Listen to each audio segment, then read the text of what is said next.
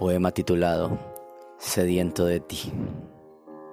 Historia de amor entre sábanas blancas, un espacio para el amor, un espacio para el perdón y para el olvido, un espacio para aquellos que quieren esconderse y para aquellos que no saben cómo expresar sus sentidos.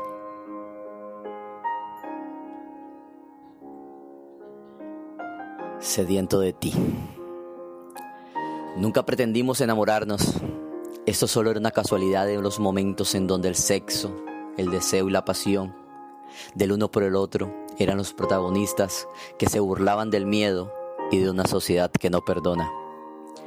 Créeme que no pretendí enamorarme de ti. Por mi mente solo se pasaba tenerte una y otra vez en mi cama o en camas desconocidas de aquellas habitaciones que esconden a los que quieren escaparse de una sociedad que juzga la injuria y el pecado como si ellos no fuesen pecadores. Aquí me tienes sediento de ti, sediento de aquella tarde en que el cielo de una ciudad insoñable fue testigo de una aventura que viajó desde tierras desconocidas para embriagarse de mí, para empaparse de mí.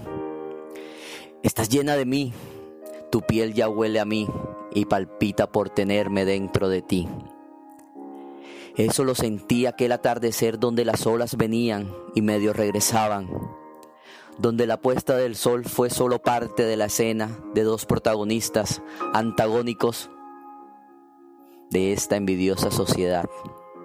Pero tú y yo sabemos que nuestra historia solo se escribe con S de sexo, con P de pasión, D de deseo y P de perdón. Ese mismo perdón que le pido a Dios por haberme enamorado de ti, siendo tu fuego mío, pero tu corazón de alguien que no te llena, porque aquí estás hoy, sedienta de mí.